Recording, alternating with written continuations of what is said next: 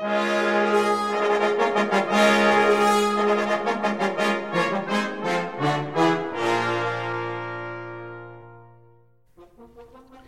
à tous, bienvenue sur Cuivre la Française. Je suis Adrien Jaminet, fondateur de AJ Atelier des Cuivres.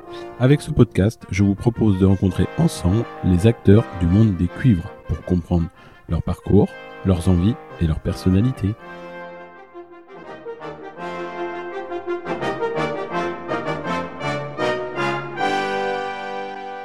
Bienvenue dans le podcast Cuivre à la française. Aujourd'hui, c'est avec un enthousiasme particulier que je vous présente notre invité. J'ai l'honneur de recevoir Hélène Escriva. Vous comprendrez plus tard, mais cet épisode est super. Hélène revient sur son parcours depuis le Tarn, son passage au conservatoire de Toulouse où elle nous expliquera l'esprit canaille de cette région, puis ses études au CNSM de Paris. Intégrant la compagnie du Hanneton en 2020, Hélène continue de repousser les limites de son art.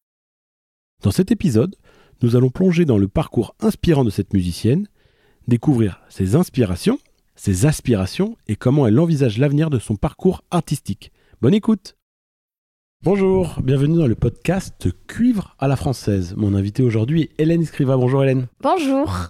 Alors pour ceux qui ne te connaissent pas, pourrais-tu te présenter? Eh bien bien sûr, alors je suis euh, Hélène Escriva, je suis artiste musicienne. Euh, ma spécialité, c'est le phonium. Et puis après, je suis passée par euh, des cuivres euh, à pistons multiples et variés, comme bon, la trompette basse, le saxon de baryton, tout ça, tout ça. Et puis après, à un moment donné, j'ai bifurqué.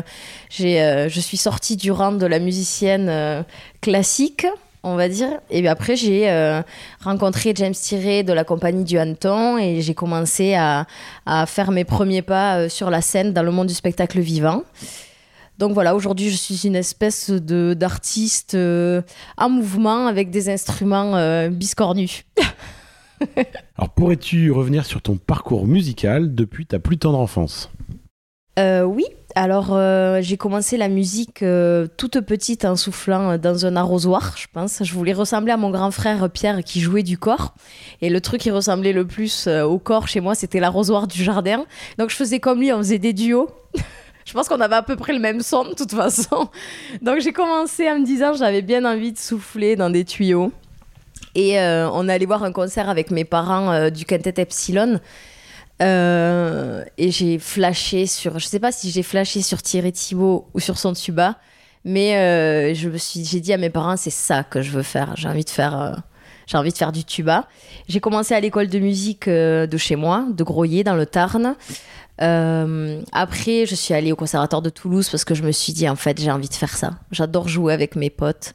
J'adore euh, aller à l'harmonie tous les samedis et puis faire les concerts le week-end. Il y avait un petit truc colo d'adulte sympa où tu jouais avec ton voisin et ta copine. Et euh, je suis allée à Toulouse après, j'ai fait euh, TMD. Donc l'ancien bac F11, spécialité musique, où tu passes autant de temps au lycée qu'au conservatoire. Moi, ça m'allait très bien. Ensuite, je suis allée, j'ai fait tout mon cursus à Toulouse. Et, et après, je suis rentrée à Levallois-Perret pour un an. Et ça m'a préparé au concours d'entrée pour euh, le CNSM de Paris, où je suis pas rentrée la première fois. Je suis rentrée la deuxième fois sur liste d'attente. Donc euh, j'ai eu mal à mon orgueil. Et ça m'a fait du bien d'avoir mal un peu. Et du coup, j'étais sûre que j'avais envie de faire ça. Ça m'a donné vraiment le truc de, de me dire, en fait, c'est ça que je veux faire. Donc je vais me, je vais me battre pour aller au bout de l'idée, quoi. De l'envie, en tout cas, du désir très fort d'aller dans cet endroit. Et voilà, puis après, j'ai été au CNSM de Paris, j'ai fait mon DE, mon CA, mon master, et, euh, et voilà. Tu peux nous parler du CNSM, qu'est-ce que tu as retiré de cette institution qui est le conservatoire, de cet instrument un peu spécifique qui est le, phonium, qui est une classe, je pense, un peu spécifique dans, dans, le milieu des cuivres, et puis de ton prof que tu as rencontré, euh, Philippe Fritsch? Ouais, alors moi j'avais le désir vraiment fort d'aller dans une école au milieu d'un monde culturel. Moi, je voulais aller à Paris. Il y avait une classe magnifique à Lyon aussi, mais moi, je voulais aller à Paris parce que Paris, c'était la mode, parce que Paris, c'était le design, c'était la ville déjà. Je, j'en rêvais, quoi. Moi, je viens, je viens d'une petite bourgade du sud-ouest. Je, Paris, ça me faisait rêver. Déjà, Toulouse, j'avais l'impression d'avoir passé un gap euh, absolu, mais, mais Paris, c'était un peu le rêve, quoi. Et donc, euh, cette école-là que j'avais vue euh, lors d'un voyage avec mes parents et mon petit frère, il mon père m'avait dit Bah, tu vois, ça, c'est le conservatoire de Paris. euh, Il y a une classe de phonium là-bas. Ah bon Il y a une classe de phonium? Moi, j'avais jamais eu de classe de phonium dans ma vie. J'étais toujours dans des classes de tuba, tu vois. Tuba, phonium, mélangé. Enfin, moi, je faisais partie d'un tout, mais je faisais pas partie d'un endroit spécialisé, tu vois. Et euh, donc, euh, voilà, euh, je rentre à Paris je rencontre l'école, je rencontre aussi euh, tous ces étudiants euh, méga motivés, euh, c'est tous ces chemins croisés de, de, jeunes avec des savoir-faire géniaux qui ont, qui ont faim, quoi, comme moi, de monter des choses, de faire des projets chouettes. Donc tu vois, l'école, pour moi, ça ressemblait à une espèce de undo stress pour de vrai, où tout le monde était trop content d'être là et de faire des projets chouettes, quoi. Et euh, le CNSM, pour moi, c'était ça. C'était une espèce de réseau d'amis qui montaient des projets entre potes et euh, qui commençaient à. Moi, je commençais, j'avais de toute façon déjà très fort l'envie de d'être intermittente pour avoir un salaire parce que j'avais compris aussi à Paris donc je donnais des cours mais j'avais aussi compris que euh, qu'en fait pour vivre l'expérience parisienne fallait s'émanciper un peu du support financier je, je voulais vraiment goûter à tout quoi donc j'ai tout fait pour être inter- intermittente rapidement. Le, le conservatoire me permettait d'être pluri-instrumentiste, de découvrir la trompette basse, de pouvoir m'associer à des projets, de pouvoir faire euh, des nouvelles choses, du théâtre instrumental, de la danse contemporaine pour les musiciens. Enfin pour moi c'était vraiment euh, le- le- l'école comme une espèce de vivier fou de possibilités quoi. Et puis après ben voilà cette classe de spécialistes, une émulation géniale avec euh, une classe franchement trop chouette. Enfin, moi, la génération dans laquelle j'ai été, euh, j'ai un super souvenir, quoi. Très, très hétéroclite. Et euh, aussi parce que bien choisi, c'est-à-dire euh, Philippe Fritsch, professeur de la classe du CNSM de Paris, a dans sa classe créé un espèce de jeu d'échecs où il y avait le fou, la dame, le roi, le, tu vois, je vois vraiment ça comme ça. Et je vois aussi toute la capacité de Philippe Fritsch a euh, créé euh, dans sa classe, bon, avec des forces super vives, une énergie collective de fou. Voilà, nous on était là de 10h à 18h, enfin 9h pour les plus vaillants, 18h euh, pour les plus euh, pour les plus vaillants plus plus. Et euh, en fait, on s'écoutait toute la journée, on était là, tout le monde était plutôt bienveillant. Il y avait cette petite tension euh, de vouloir aller toujours mieux, faire davantage et tout, mais très encadré par Philippe Fritsch dans un endroit bienveillant et super euh, confiance. Ce qui était chouette dans cette classe, il y avait Patrick Vibard qui était, euh, qui pour moi était une source d'inspiration de fou parce que je trouvais que tout ce qu'il faisait était sublime. Il y avait euh, Tom qui était Codel qui était dans un registre beaucoup plus impact avec la musique beaucoup plus rythmique, d'autres qualités. Il y avait Lilout, euh, Lilian Merin qui était celui avec qui moi j'étais rentrée. On était vraiment des opposés quoi, à tout point de vue. Mais moi j'adorais quoi, c'était vraiment euh, une espèce de deuxième famille aussi euh, tous les mercredis. euh, des, des, des potes, mais aussi des repères très forts. Et, la classe du mercredi avec Philippe Fritsch, c'était un repère très fort. Le CNSM, tu vois, c'était, si je récapitule un peu ce que je suis en train de dire, c'était une espèce de maison des possibles pour moi, où il y avait que mon ouverture d'esprit et ma curiosité qui faisait que j'allais en faire quelque chose. Ça pouvait être une maison d'accueil hors du temps aussi, complètement euh, annexée de la réalité. Mais euh, moi, c'est pas comme ça que je l'ai vu. Moi, je l'ai vu comme un puits très fort et très puissant de possibilités pour l'extérieur. Et après, la classe avec Philippe, c'était vraiment l'endroit où, si tu travaillais comme un fou, tu proposais un programme tous les mercredis qui était différent, que tu étais voilà, fort de propositions, que tu étais intéressé, que tu que étais curieux, que tu étais à l'écoute, c'était le foyer fou, en fait, de, d'évolution, de, hum, ouais, de, de, j'ai envie de dire de possibilités, tu vois. Pour moi, le CNSM, c'était ça. Ça a été euh, la clé pour, euh, pour aller au bout d'un métier de musicien interprète. Et moi qui vous côtoie tous, cette génération de, de l'extérieur, j'ai l'impression qu'elle était très. euh, un peu le, comment dire un peu le feu sacré pour tous c'est que vous êtes tous tombés dans une période où dans votre instrument il n'y avait pas de poste militaire qui un peu régissait dans les anciennes générations euh, ce métier-là. Et du fait que pendant euh, votre génération il n'y avait pas de concours j'ai l'impression que il a fallu créer des projets. Vous avez tous vous êtes toutes et toutes parties dans des directions euh, peut-être qui n'étaient pas comment dire sur le papier évidentes Ouais, tu vois, tout à l'heure, je te parlais d'un jeu d'échecs avec euh, des rôles, des personnalités. En fait, euh, avant l'heure, euh, en tout cas, de mon point de vue, Philippe, il- c'était pas quelqu'un qui, qui faisait tout pareil pour tout le monde. Il y avait vraiment une approche de la singularité du musicien ou de la musicienne en face. Son, son, son approche à lui, c'était cultiver par l'autonomie folle de chacun d'entre nous, la possibilité à s'observer et à comprendre dans quelle direction on voulait aller. Qui on était vraiment à travers notre instrument, donc qu'est-ce qui faisait qu'on développait une personnalité, qu'on était capable de la de l'identifier et d'aller au bout de ça. Tu vois, je te parle de Patrick, Patrick, euh, Tom, Lilian, moi, Christine, ou en tout cas des, toute cette génération, on a tous été dans la même classe. À un moment donné, on jouait du même instrument, mais on n'était vraiment pas du tout les mêmes personnes, quoi. Tu parles de feu sacré. L'idée, c'était pas, surtout pas d'annuler au service des examens de fin d'année ou des programmes ou des- du répertoire, euh, justement, le, le- feu de chacun d'entre nous, mais le cultiver à fond pour créer un travail, créer un métier, créer une identité. Euh, moi, Philippe, la, la première question, je me rappelle, j'étais trop contente d'arriver, j'ai 18 ans. euh, Il me dit, bon, bah, très bien. Et donc, euh, et maintenant, tu vas faire quoi? Parce qu'en fait, euh, il va falloir que tu te débrouilles, quoi. Et moi, j'étais là, bah, d'accord, ok, challenge accepté. C'était clair, tu vois. Et justement, il n'y avait pas de débouché professionnel, mais il y avait l'opportunité de réfléchir à pourquoi on faisait ça, euh, dans quelle direction, et, aussi bah, la, liberté folle de s'inventer, quoi. De, et justement, pas de modèle, ou en tout cas très peu, et sûrement pas des personnes auxquelles on s'identifiait, donc des possibilités folles de s'inventer, quoi. Donc, euh, moi, je. Alors, malheureusement, quand on n'est pas cavalier, quand on n'est pas dans une énergie de, de, leading ou en tout cas d'entrepreneuriat comme ça ou de, voilà, de, de leadership peut-être, c'est beaucoup plus difficile, mais c'est une réalité quoi. Enfin, moi je, je le vois aujourd'hui, euh, je le vois aujourd'hui d'ailleurs, cette euh, remise en question, on en a déjà parlé, mais c'est- permanent. C'est qui je suis au milieu d'un monde culturel, quelle est la place de l'euphonium aujourd'hui? Bon, dans le monde des cuivres, c'est une chose, mais c'est la première couche, quoi. Dans le monde de- des cuivres, certes, mais dans le monde de la musique classique, c'est une autre couche. Dans le monde de la musique tout court, de la culture, où est la place de l'euphonium? Qu'est-ce que ça veut dire de jouer cet instrument méconnu, mal connu, dans un univers culturel Au- Aujourd'hui, c'est là où je trouve que c'est génial. C'est que, euh, à travers toutes ces personnalités très fortes qui ont traversé cette classe, euh, y a une, on existe quelque part. Et c'est quelque chose de très collectif, ça. C'est-à-dire que, comme quelqu'un a fait ça avant nous, ben hop, on s'est inscrit dans un autre endroit. Et c'est très bien.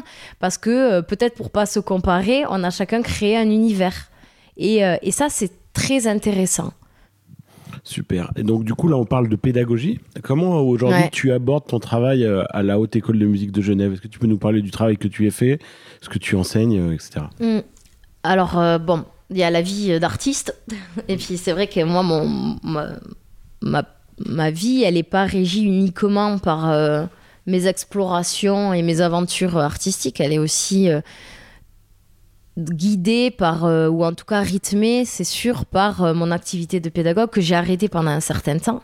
Parce que j'étais en tournée très fort avec euh, la compagnie du Hanton. Et puis, j'avais quand même à l'intérieur de moi très fort l'envie de partager, toujours, ou en tout cas de de transmettre. Bon, c'est un peu bateau de dire ça, mais, mais en fait, je me disais que, étant donné les, les, les impacts qu'avaient eu très fort mes événements artistiques dans ma vie, forcément que ça avait modifié très fort aussi mon profil de pédagogue. C'était évident. Euh, et d'ailleurs, ce sera toujours le cas. C'est-à-dire que je sais aujourd'hui que ce que je fais dans mes cours ou dans les écoles dans lesquelles je travaille sera toujours remis en question par mes, euh, événements artistiques. Les personnes avec qui je travaille, euh, les metteurs en scène, les, artistes, les, compositrices, les compositeurs qui, jalonnent ma route ont forcément un impact radical sur la manière dont j'enseigne. Et ça, ça c'est un fait. Voilà. Et je me rends compte aujourd'hui que parfois m'être retiré d'un endroit pour laisser infuser aussi l'impact que ça avait sur mon approche, c'était très bénéfique. Le fait d'être archi présente, le fait d'être euh, tout le temps en activité, c'est quelque chose qui rassure peut-être parce qu'on existe et on n'est pas dans le vide, mais en fait, c'est très bien aussi de se retirer, de prendre le revers de la vague et de se dire, ok, maintenant je, je vois ce qui se passe, j'infuse et j'observe. Et euh, la pédagogie est revenue à un moment donné où j'avais très envie, très fort, de partager dans un élan très collectif la musique. Donc euh, moi, j'ai ressenti très fort le fait que ce n'était pas les cours de phonium qui allaient euh, guider ma vie de, de professeur d'instruments, mais que c'était la musique de chambre. Voilà, moi j'ai un ADN très fort de chambriste. J'ai fait de la musique au début pour jouer avec mes potes. Euh, la réalité, c'est que j'aime toujours ça. j'aime ça plus qu'autre chose. Euh, et que c'est les autres qui font qu'aujourd'hui je joue bien ou pas dans un groupe, ou c'est grâce aux autres. Et ça, c'est un truc que j'avais très envie de, transmettre. Euh, le, plaisir de se retrouver, de sortir euh, du studio de travail, de l'écoute de soi tout le temps. Moi, ce qui m'intéressait, c'était développer l'écoute à travers l'autre. L'impact de l'entourage et, du groupe dans notre savoir-faire. Et euh, donc, à la haute école, je donne des cours de musique de chambre avec cuivre, donc pas seulement, je donne aussi des cours à des quatuors à cordes, euh, voilà, euh, des quatuors à cordes ou des ensembles à vent, peu importe, mais en tout cas, je suis professeur de musique de chambre et c'est évident que la musique de chambre, moi, ce qui m'y passionne, c'est que j'ai des groupes comme ça, comme des fulgurances qui viennent me voir en Suisse, c'est en semestre, donc c'est semestre 1, semestre 2 dans l'année. L'année est coupée en deux, c'est comme en Allemagne. Tu as des examens en janvier-février et à la fin de l'année, tu as des examens en juin-juillet. Donc moi j'ai des groupes de euh, septembre à février et hop, une nouvelle génération de groupes de février à juillet. Donc moi je rencontre, j'ai une quarantaine d'étudiants chaque semestre, j'ai neuf groupes de musique de chambre, je rencontre des compositeurs différents, je rencontre des groupes différents. Il y a beaucoup de groupes qui se créent avec moi dans la création, dans le mouvement aussi, c'est-à-dire qu'on aborde le projet de musique de chambre comme un projet avec un P majuscule. C'est ça peut être l'endroit, le, cours de musique de chambre avec moi à la Haute École de musique de Genève, où on a envie de monter un projet entre potes et on a envie de tourner avec. Hélène, est-ce que tu peux nous accompagner dans euh, euh, ce registre-là de création de projet je, prends vraiment ça très fort en corrélation avec le fait qu'ils ont un pied dans l'école et un pied dehors. Voilà, ça rejoint ce que je te disais tout à l'heure. Euh, ça peut être vraiment l'endroit, cette, cette haute école et ces cours de musique de chambre, où on réfléchit très fort à son identité d'artiste en dehors. Voilà, on, se forme ici, mais parce qu'on sait que ça aura un impact à l'extérieur de l'école. Et euh, donc, je donne ces cours de musique de chambre à la haute école.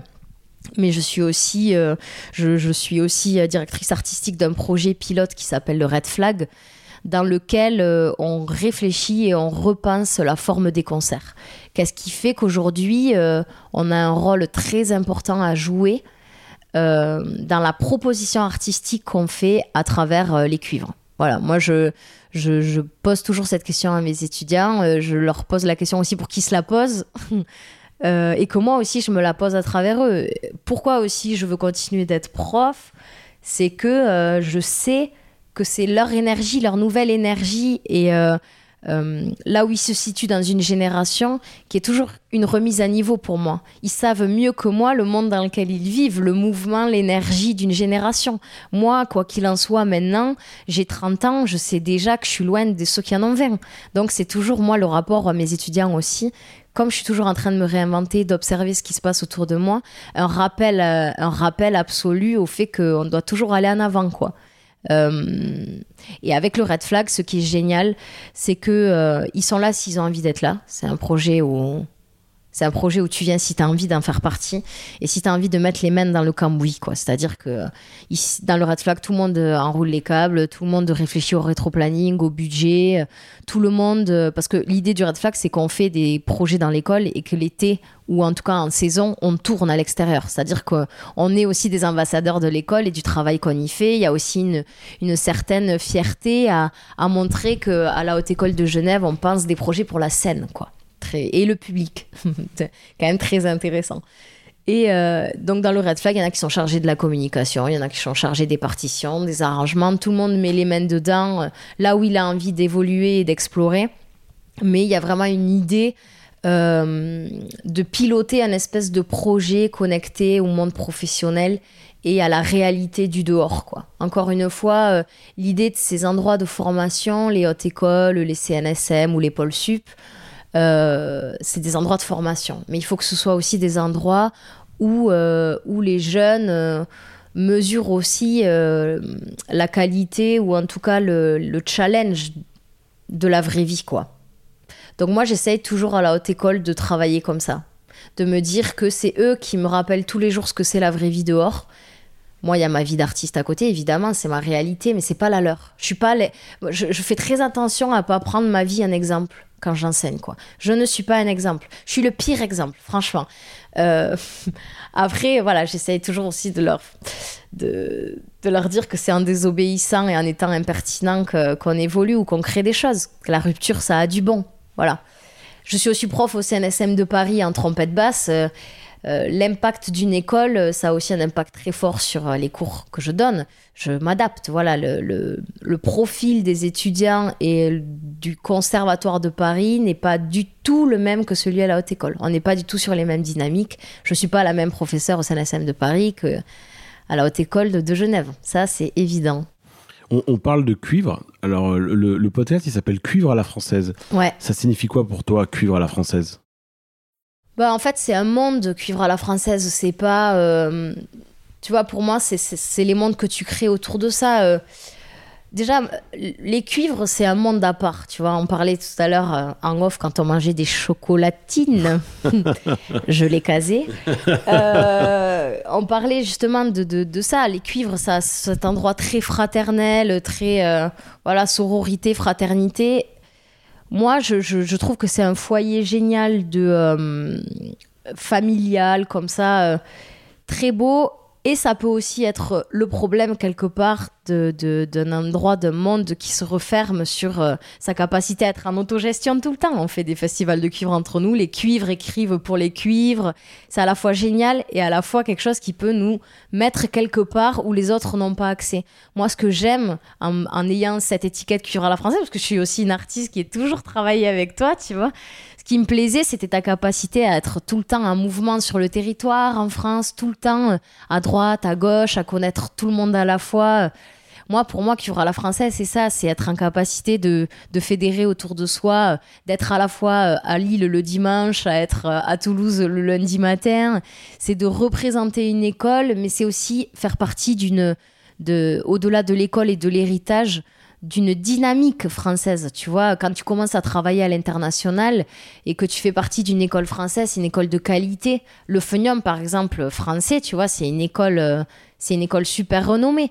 T'as les Japonais, à l'époque, en tout cas dans mon époque, tu avais les Japonais, tu avais les Anglais dans leur registre et leur spécialité. Tu avais une école peut-être aux États-Unis. Moi, je m'étais renseignée pour aller faire un Erasmus aux États-Unis parce que je trouvais ça trop cool. Et en fait, au final, euh, on m'avait dit, mais en fait, le niveau est pas. Enfin, en France, c'est ce qu'il y a de mieux, tu vois. Et je me disais, ah ouais, mais c'est fou, je me rendais pas compte.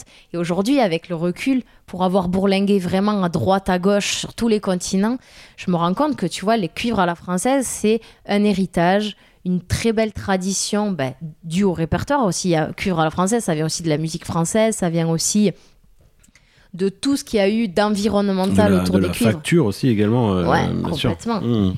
D'ailleurs, nous, euh, les euphoniums, on a toujours vécu avec euh, cette ligne parallèle de la tradition du saxon. Tu vois, on a toujours eu ce pied dedans, la tradition et l'héritage. Mais cuivre à la française, tu vois, si je le prends de mon point de vue, au-delà de tout ça, du passé et euh, du présent de qualité, c'est aussi pour moi réfléchir à l'impact d'un mouvement. Qu'est-ce que c'est aujourd'hui faire partie du monde des cuivres en 2023-2024 Quel impact on a quel, euh, quel pouvoir on a sur l'image des cuivres, sur, euh, sur les projets que, qui nous définissent, quoi, vraiment. Quel est notre projet, tu vois? Quel est notre projet?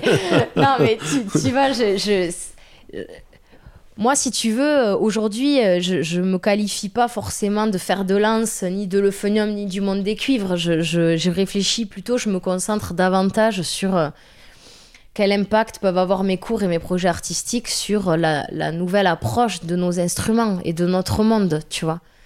et évidemment, et évidemment la chance qu'on a aussi d'être très bien entouré par des gens comme toi qui réfléchissent toujours à, nos instruments pour demain, au fait qu'ils soient adaptés à des requêtes de travail, de la recherche, de la de l'approche ou euh, tu vois si aujourd'hui si on a envie de travailler sur des instruments bien faits d'époque ou de choses comme ça, on aura toujours avec nous à côté comme dans un environnement. Encore une fois, ça fait partie d'un environnement. Je, pense à des gens qui programment des festivals, je pense à des gens qui, euh, qui comme toi, euh, des personnes qui ont des savoir-faire précis dans des, dans des endroits précis de très bonne qualité, de recherche d'approche, d'instruments, quoi, de, de répertoire. Voilà, les cuivres, c'est pas que les gens qui en jouent, c'est les, tous les gens autour aussi qui font que ce monde évolue, est dynamique et, euh, et fait partie d'un monde en ébullition, tu vois. Super. Alors, on, va revenir sur, T'es la vache, qu'est-ce que je parle? On va revenir Oh. sur ta carrière. Euh, tu nous as- carrière. de- non, toi, toi, toi, ta, ta- ton, ton, comment dire, ton activité artistique plutôt. Euh, Est-ce que tu pourrais nous parler de ta rencontre avec James Tiré et l'influence que ça a eu justement sur ta carrière? Ah, ce mot, il est génial. J'ai 30 ans, ma carrière. Alors, euh, ben, la rencontre avec James, c'est quand même pour quelque chose. Il faut que les, le- nos auditeurs et nos auditrices le sachent.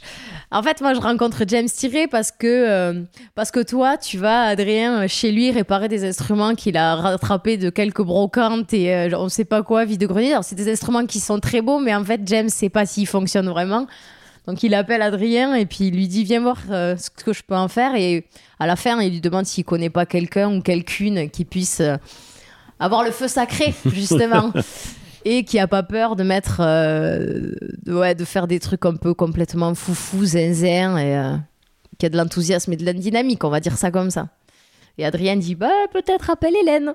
Et un jour je reçois un appel d'un type que je trouve un peu farfelu. euh, me dit oui, est-ce qu'on peut se rencontrer chez moi? Voilà, je bon, oui, je me suis dit encore un type un peu euh, qui m'appelle pour faire des trucs un peu foufou. Donc moi, évidemment, je dis oui direct.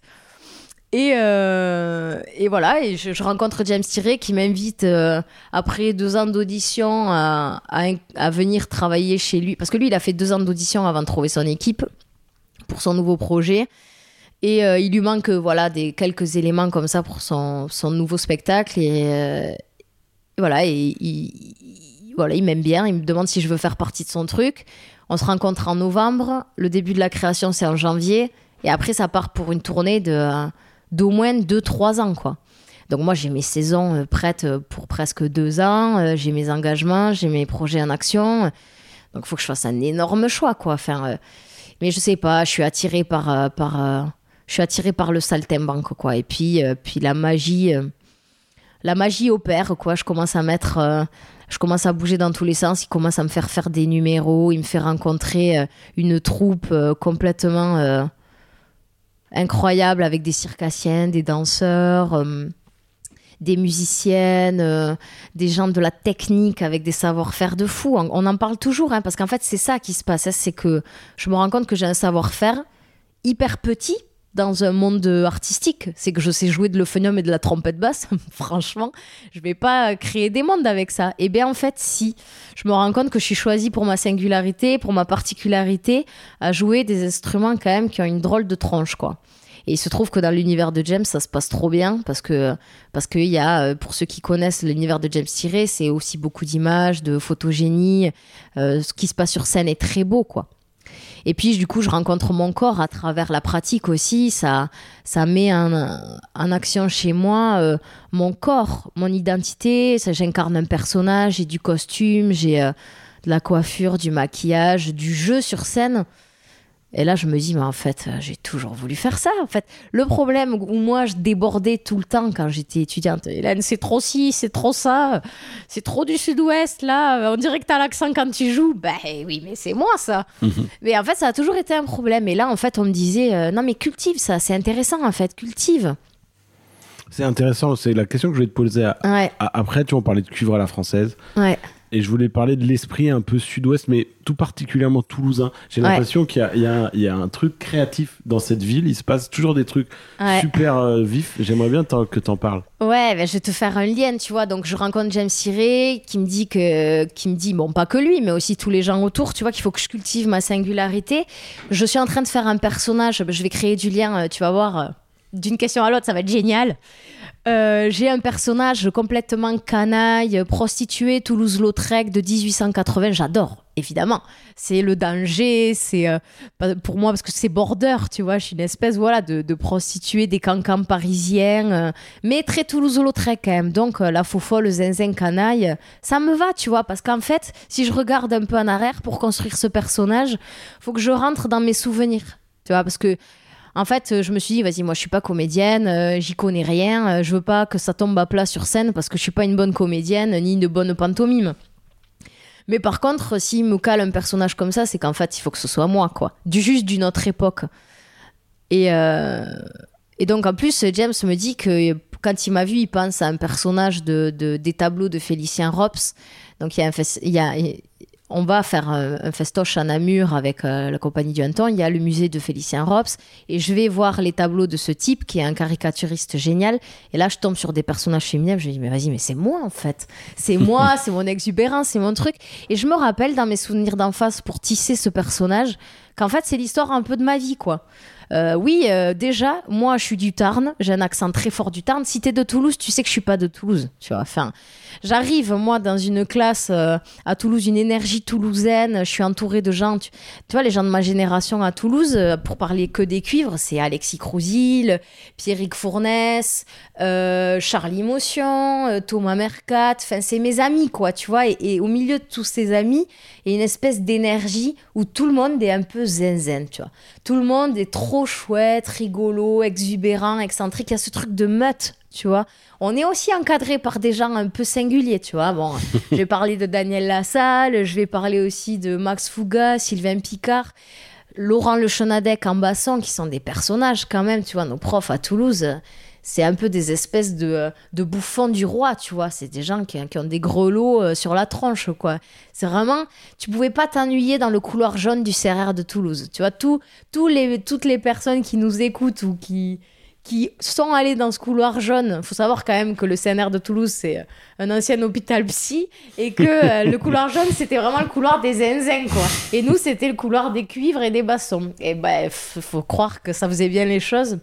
Tu vois, tu parles de euh, d'une énergie créatrice là-bas, c'est vrai, c'est vrai. Franchement, moi je trouve que euh, bon, le CNR de Toulouse, il est connu aussi pour être très carré, avoir un, truc un peu élitiste et tout, mais la vérité c'est que en TMD, euh, là où j'étais moi et dans le couloir jaune de, du conservatoire de Toulouse, c'était mais génial. Et tu vois, je tisse mon personnage chez James Tiré en me rappelant les frasques de, de bandes de, troubadours qu'on était, quoi, qui faisaient n'importe quoi. Mais j'adorais ça, j'adorais ça. Puis à un moment donné, il a fallu se concentrer à Paris, parce que c'était ça la vérité, c'est qu'à un moment donné, t'arrives à Paris, t'as des concours, t'as des trucs, faut se concentrer, tu vois. Mais n'empêche que j'avais toujours ça au fond de moi. Je crois aussi que ça vient très fort de ce truc du collectif, de la meute, qui peut être destructrice à bien des égards sur plein d'autres sujets. N'empêche que nous, elle nous donnait confiance en nous, c'était trop bien, parce qu'on avait un esprit un esprit un peu sud-ouest, tu vois. C'est rigolo parce qu'avec mon frère Arthur, on n'est pas du tout, euh, on n'a pas du tout le même point de vue là-dessus. mon petit frère Arthur, euh, qui est trompettiste, lui, il a plutôt une vocation à s'émanciper de ce registre-là. Moi, j'ai toujours euh, aimé la bande de potes, j'ai toujours aimé l'énergie de l'amitié, tu vois. Et, et, finalement, quand je travaille sur ce personnage dans cet univers du théâtre et du cirque avec la compagnie du Hanneton pour ce spectacle Room, je me rappelle l'enfance vécue à travers la musique et la, et la fratrie, la sororité de ces endroits, tu vois. C'est fou. Et, euh, et, malgré tout, ça me rappelle aussi que quand je suis arrivée euh, à Paris, j'étais une espèce de... Je veux pas dire que j'étais prise de haut parfois, mais à chaque fois que j'arrivais avec mon accent du Sud euh, en réunion un peu importante pédagogique ou en réunion, tu vois, bon, en pédagogique c'est quand j'étais prof dans des conservatoires, mais à l'école aussi, euh, au CNSM, euh, j'arrive, il y a toujours des débats, des espèces de moments où tu as des amphis, où il y a des gens qui prennent la parole.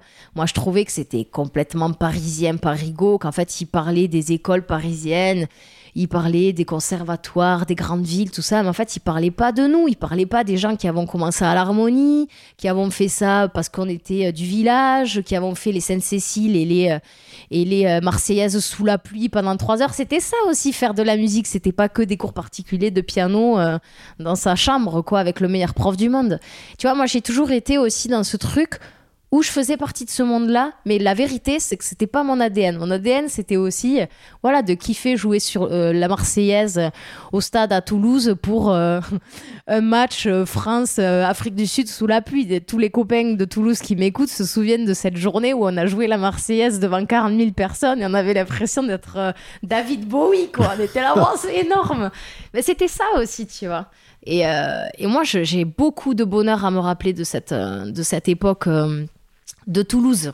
Ouais, je dois dire qu'il y a une énergie à Toulouse. Euh, c'est rigolo, je la retrouve aussi parfois dans, quand mes potes de Lille que j'ai rencontrés à Paris racontent un petit peu euh, de là où ils viennent. Tu vois, il y a ce truc un peu corporate. Mais à Toulouse, franchement, c'était trop chouette. Tu vois, c'est comme, mais dans ma classe, il y avait, euh, bah, du coup, tu connais un peu, tu les as rencontrés, mais il y avait euh, Florian Ordonez qui fait partie de Big Flo et Oli, mais il y avait aussi des. Tu vois, c'était un mélange de plein de gens comme ça, tu vois. Il y avait aussi, bah, je pense à mes copines danseuses qui ont fait des, des carrières de zinzin derrière, quoi, mais c'est. Ouais, il y a eu un espèce, à un moment donné, d'énergie collective au milieu de tout ça, et euh, en fait, ça a produit de la folie qui a intéressé tous les plus grands derrière, quoi. Je, je sais pas comment traduire ça, mais je peux te dire que je suis contente de l'avoir vécu, tu vois. Et super. Donc, du coup, et on revient du coup à, à James Tiré. On, on, partait de là. Et justement, qu'est-ce que justement, euh, tu nous as expliqué le personnage que, que tu, tu, as fait. Et qu'est-ce que ça a changé dans ta carrière? Moi, qui justement t'ai mis en relation avec James Tiré, de, de loin, je t'ai vu, euh, qu'en effet, même te, te transformer, euh, Upra. C'est hyper agréable à voir cette transformation. Qu'est-ce mm. que ça t'a apporté? Bah, tu vois, ça a tout changé. En fait, euh, le seul truc qui change pas, qui se modifie pas, c'est mon savoir-faire. C'est le travail que j'ai passé des, des, années et des années à travailler mon instrument, tu vois, mes instruments, le phénomène et la trompette. Mais mon point de vue sur euh, la forme d'un concert, l'appréhension d'un public, la forme d'un concerto, ça a changé mes rêves aussi, tu vois. Ça, en fait, moi, mes rêves, ils se déplacent à chaque fois que j'ai des rencontres. Là, finalement, moi, quand je regardais, quand j'étais chez James, qu'on était au, théâtre du Châtelet pendant deux semaines, et que la salle, c'était complet, et que je serrais la main quand je saluais à, mes, à des gens qui sont devenus des amis, tu vois. Je me disais, putain, mais qu'est-ce que je vais faire maintenant? Je, suis trop bien, là, en fait, j'aime trop ça, tu vois. Et je me... après, il y a eu une période de repos où je me suis dit, en fait, tout ce que j'ai appris, là, tout ce que j'ai observé, ce monde de la scène, d'un corps en mouvement, faut que ça se traduise quelque part dans l'après quoi. Aujourd'hui, ça a modifié complètement mon rapport au concerto. Par exemple, aujourd'hui, moi, mon rêve absolu de demain, c'est de créer un concerto pour euh, zinzin et orchestre. Tu vois, une espèce de truc où tu arrives comme ça devant l'orchestre, euh, tu rêves d'être une diva et en fait tu joues du tuba, quoi. Franchement, euh, trop bien. Et tu vois, plutôt dans l'approche un peu Ligeti, tu vois, de ces personnages un peu farce noire, prendre justement le contre-pied de ce monde euh, un petit peu figé de la musique classique, magnifique à bien des égards, mais quelque part figé dans sa forme aussi, et se dire, ben, en fait, c'est mon ADN, c'est mon savoir-faire, mais est-ce qu'il n'y a pas des formes où on peut réfléchir à des trucs un petit peu plus euh, fun, tu vois? Et donc ça a changé ça. Ça a aussi changé le fait que j'ai créé une boîte de production derrière où j'ai envie de produire des concerts euh, voilà, où je réfléchis à la place du public, à la performance artistique, euh, où je m'émancipe un petit peu des formes et je, remets ça en question aujourd'hui. C'est un vrai travail que j'ai envie d'ouvrir sur, euh, sur ouais, la, forme des concerts. Qu'est-ce que ça veut dire aujourd'hui faire un concert? Euh, De quelle manière, pour quel public quel répertoire, ouais, quels interprètes. ouais, ça me pose question en fait. Mais surtout, ça m'a ouais, le travail chez James, ça m'a libéré de plein de choses. Ça m'a libéré du regard des autres, euh, sur. Euh, je me compare plus, moi, je m'en fous en fait. Je, je veux plus me. Est-ce que je suis la meilleure au phonémie Je m'en fous complètement. Ce qui m'intéresse, c'est de créer un univers qui me ressemble, dans lequel je suis épanouie. Moi, je pense que ce que ça a généré chez moi aussi, c'est. J'ai travaillé avec des musiciens. A un gars dans la compagnie Steve euh, qui faisait du reggae euh, dans sa cave avec ses potes, euh, d'autres qui étaient, venaient d'école de jazz, il y en avait qui lisaient même pas la musique, on devait monter des sérénades de Mozart en version cirque, tu vois. Et en fait, je me suis dit, mais en fait, le plus important, c'est pas la manière dont on joue Mozart, c'est qu'est-ce qu'on raconte avec ça, tu vois. Donc, ça a beaucoup modifié et mon rapport au répertoire, mon rapport au public et mon rapport perso à moi-même, tu vois. Aujourd'hui, Aujourd'hui, ouais, je, je, suis plus du tout euh, la même euh, artiste, quoi. Mais c'est, par contre, ça a, remis quelque chose au centre de ma, de ma pratique, ou en tout cas de mon, de mon axe artistique, c'est faut toujours le faire parce qu'on aime ça, qu'on a envie de le faire. C'est un truc de, c'est un métier passionnant. Si il y a toujours la passion au milieu, quoi. C'est-à-dire le feu sacré que jamais personne l'éteigne parce que euh, pression psychologique, parce que compétition, parce que répertoire euh, relou ou, euh, enfin non, ça non. Ça, tu vois, ça réanimait ça chez moi. Peut-être à un moment donné où je me disais bon au final, est-ce que euh, il va pas falloir faire comme tout le monde pour exister un peu? Aujourd'hui, je m'en fous complètement. Et tu parles de savoir-faire, j'adore ce mot. C'est vrai que je, on, l'associe rarement à, la musique, je trouve. Euh, moi qui suis dans l'artisanat, c'est le mot euh, que, que j'utilise 20 euh, fois par semaine, mais je suis content de l'entendre de la, de, la, bouche d'une artiste. savoir-faire, travail, tu peux nous expliquer comment tu gères tes journées de travail avec toutes ces activités de, artistiques, enseignement et tes divers projets? Comment j'entretiens par exemple ce savoir-faire? Ouais. En fait, tu vois, c'est rigolo parce que moi, c'est un truc, le savoir-faire, qui a toujours une énorme place dans ma vie. D'ailleurs, j'ai fait mon mémoire de, mon mémoire euh, de master, c'était euh, la créativité, savoir-faire ou laisser faire. C'était ça le titre. Parce que je trouvais qu'il y avait une ambiguïté entre toutes les choses que tu construis quotidiennement dans euh, le geste, dans le, le geste précis. Et je parle toujours de qualité, moi, quand je parle de savoir-faire aussi, parce que peut aujourd'hui on fait mille choses. On a accès à mille trucs et précisément dans le détail absolu dans l'abnégation à aller tout le temps au bout d'un geste d'un truc comme ça je me demande encore qui a cette richesse là moi je, ce savoir faire pour moi c'est un trésor absolu je disais que peut-être tout peut bouger autour de moi mais pas ça. Ça personne peut me le prendre.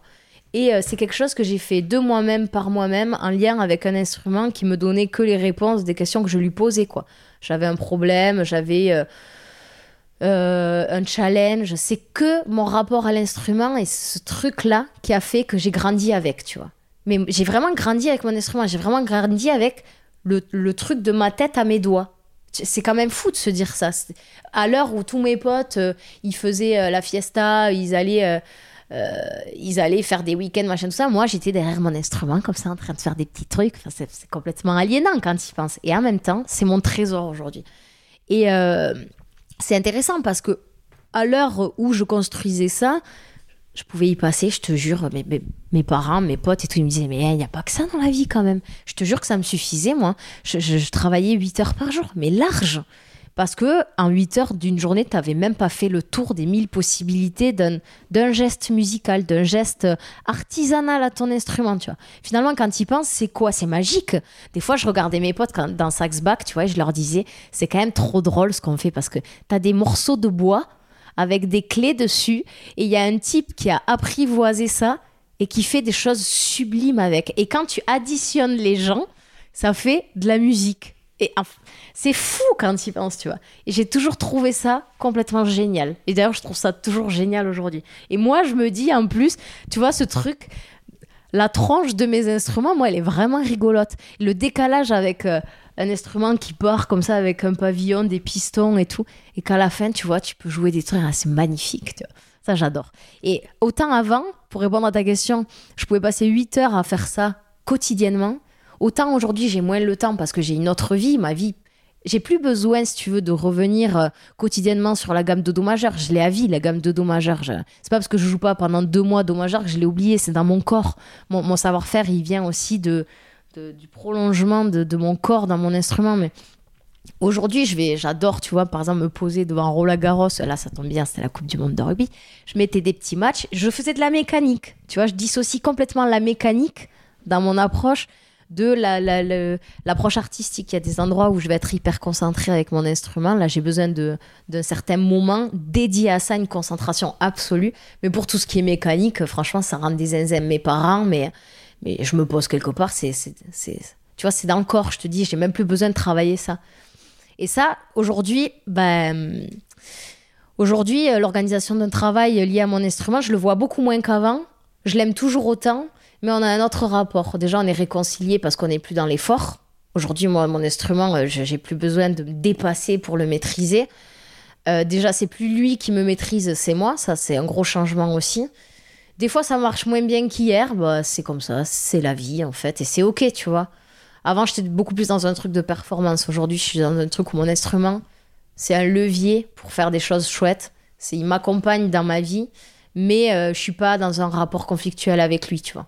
Et ça, justement, c'est parce que tout le temps que j'ai passé à, mettre ce savoir-faire à l'abri comme un trésor que je chéris, et ben euh, ça, me, ça me dispense de, cette pression que je peux me foutre à l'instrument. Donc je travaille beaucoup moins qu'avant, hein, très honnêtement, mais parce que je fais d'autres choses aussi.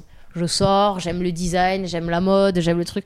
Tout, tout ce qui est artistique a un écho, un impact sur mon activité, quoi. Dans ce que tu dis là, c'est très rigolo parce que euh, moi, dans, dans les rencontres que j'ai fait ces dernières années, j'ai rencontré euh, euh, d'ailleurs, à Lyon, la première fois, le patron du slip français, Guillaume Gibaud, qui m'a dit dans ton projet, il faut que tu, tu dises un truc incroyable. Et c'est beaucoup de mots qui sont en écho avec, toi.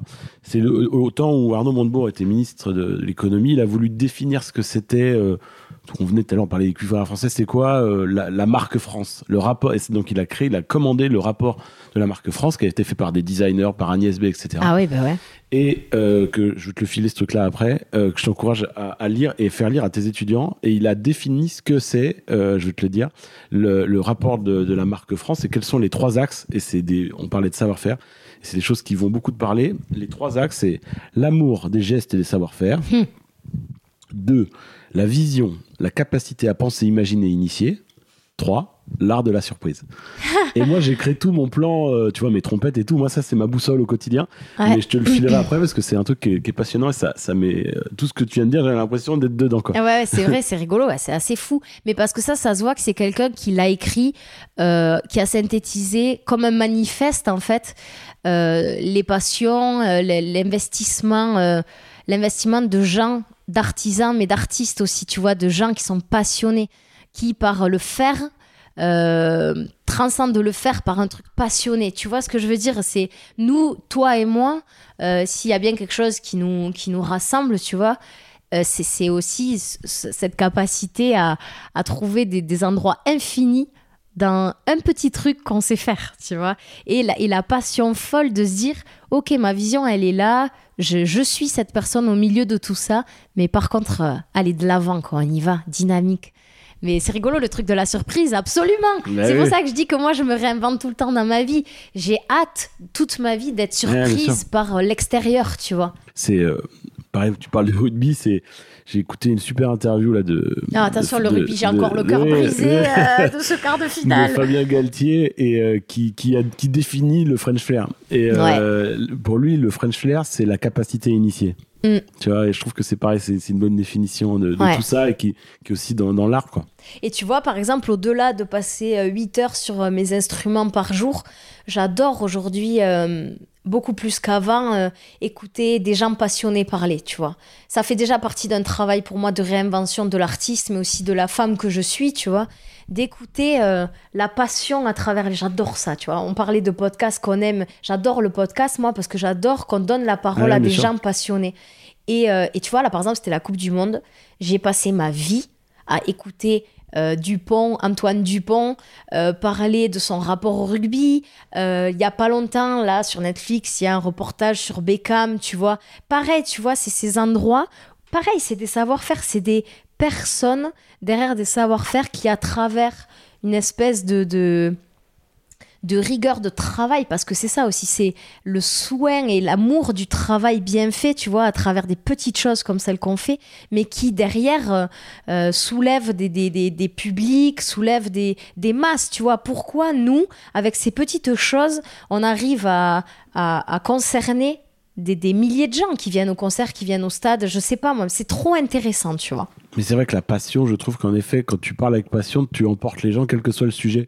Moi, j'ai été interviewé moi-même par euh, sur le podcast de Arnaud Montebourg, un mm. podcast il y, a, il y, a, quelques semaines là.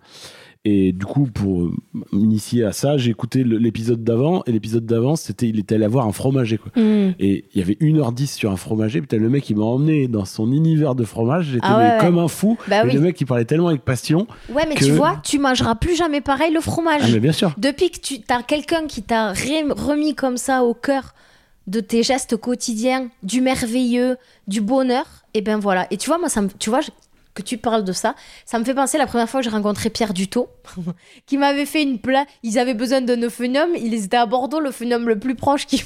c'était moi, et j'étais au fin fond du Tarn. Et il me fait venir, moi, pour moi, Pierre Dutot, c'est la légende. Et il me dit toi, de toute façon, tu seras une marchande de bonheur toute ta vie. Parce que c'était son truc, ça a perdu tout, tu vois. Je me dis, mais c'est vrai ce qu'il dit. En fait, le pouvoir qu'on a en tant que musicien, artiste, c'est ça, c'est aussi de transmettre ce qui, à un moment donné, est passé à travers nous a fait qu'on a eu un truc où on s'est dit ah ouais en fait c'est ça que je vais faire. Ce petit truc de la vocation tu vois. Moi ma vocation aujourd'hui c'est ça c'est d'essayer de, de transmettre un tout petit peu que ce soit sur le public ou dans mes cours de la lumière qui m'a traversé ce jour où je me suis dit c'est ça que je vais faire de ma vie tu vois. Et, euh, et c'est très dur de, de, garder le feu sacré c'est très dur de pas se faire euh, par, de, par de, plein d'événements plein de personnes annuler ça. Mais comme je te dis, c'est mon savoir-faire qui me rappelle toujours que ça m'appartient et que personne pourra venir l'annuler, ça jamais, tu vois. Et que l'émotion et la passion que je mets dans ce que j'entreprends, c'est euh, mon secret, c'est mon trésor, tu vois. Euh, peut-être que demain, peut-être que un jour, j'arrêterai de le faire pour le protéger. Parce que forcément, quand tu le donnes un peu, tu le perds. Mais, euh, mais c'est intéressant de se dire euh, malgré moi, j'ai ce besoin fort de le partager, donc euh, je, le fais. Mais comme je te parlais d'une période tout à l'heure où je me suis reculée pour observer là où j'avais envie d'aller, c'était aussi une période où j'ai protégé ce que j'aimais très fort, tu vois. J'ai déjà dit que j'allais euh, tout arrêter, faire du dessin, du design, de l'archi, parce que j'adore ça, ou de la mode, parce que c'est un truc que j'aime trop. Parce qu'en fait, quelque part, je me disais, où est-ce que je vais pouvoir retrouver cette passion, tu vois, où est-ce que je vais pouvoir la redévelopper? Bah aujourd'hui, j'ai compris qu'en fait, euh, quoi qu'il en soit, ça passerait par mes instruments. Je sais pas comment. On parle de surprise. J'attends que ça, de, de, me surprendre ou d'être surprise, tu vois. Mais, euh, mais c'est clair que euh, ce truc de passion et ce truc d'y croire toujours et de le transmettre, ça peut changer la vie des gens qui croisent ta route. Je dis pas que je vais changer la vie des gens qui me croisent. Je dis juste que si je peux un petit peu mettre de la lumière quelque part en, en, en donnant un peu de choses que j'ai reçues ou que je, travaille tous les jours à, à embellir, tu vois, ben c'est cool. C'est cool. Super. Et alors, on parle d'instruments. Va... J'aime bien, à chaque fois que je finis une énorme tirade, tu dis super. en fait, et tu passes à je... Non, mais en fait, c'est l'enfer quand tu poses des interviews. tu prépares ta question et le super, à chaque fois, je dis bon, là, je, veux dire super. Non, mais c'est trop bien. Et je pense en plus à Gaël, mon collègue de Lyon, qui m'a dit putain, arrête avec tes super, c'est l'enfer. non, mais j'aime, ça veut dire que coup, tu sais, il tourne la page à chaque fois. Merci. non, mais pendant que tu parles, et du coup, je lui dis surtout, dis pas super. Et la première chose que je fais, je dis j'ai perdu du blanc, non, mais tu pourrais dire euh, OK et que ça me mette mal à l'aise. Tu me dis super, ça me met dans un petit enjaillement euh, positif. désolé pour les super euh, que je mets tout le temps, mais je fais pas exprès. parlons de, ta relation avec sur le matériel. Est-ce que tu peux nous parler de ta relation avec Yamaha ah bah oui, complètement. bah pareil, tu as été aux premières loges de ça. c'est rigolo. Hein. en fait, on est loin, on se voit pas souvent, mais on est super. finalement, sur mon parcours, tu jalonnes plein d'étapes importantes. Euh, moi, Yamaha, ça a été un des premiers, euh, en tout cas un endroit très fort où on, m'a fait comprendre qu'on avait confiance en moi et euh, où on m'a dit, ben, c'est ça ta vision, où on m'a questionné sur ma vision aussi, tu vois, sur le long terme, justement, qu'est-ce que ça veut dire un instrument aujourd'hui et demain? En tout cas, moi, je me suis posé cette question. Et ça a été un endroit de confiance absolue chez moi aussi, où je me suis dit, en fait, à travers un instrument, on peut développer quelque chose aussi. Moi, tu vois, quand je disais tout à l'heure que je suis pas du tout un bon exemple, par exemple, moi, mes instruments, j'ai le même phonium depuis toujours. Tu vois, j'ai pas changé, j'ai pas de recherche absolue dans l'instrument tant qu'il me dérange pas, qu'il m'empêche pas, qu'il est la source du. Et moi qui le réparais, je me demandais comment il t'empêchait pas, parce que je me suis dit, je dis, mais c'est pas possible, il l'empêche cet instrument. Ah c'est fou. mais tu vois, c'est toi qui me disais ça, ou alors Thomas Lubitz de Yamaha aussi qui me disait, mais Hélène tu ne peux pas jouer. Je ne, je n'accepte pas de te faire partir de l'usine avec un instrument comme ça. Il en était malade. Mm. Alors que moi, j'étais, ah, mais Thomas, ça va? Enfin, tu vois, c'est, ça marche, tu vois. ouais. Non, mais j'avoue, j'ai, honte. Non, prenez soin de vos instruments, sinon, et c'est pas bien.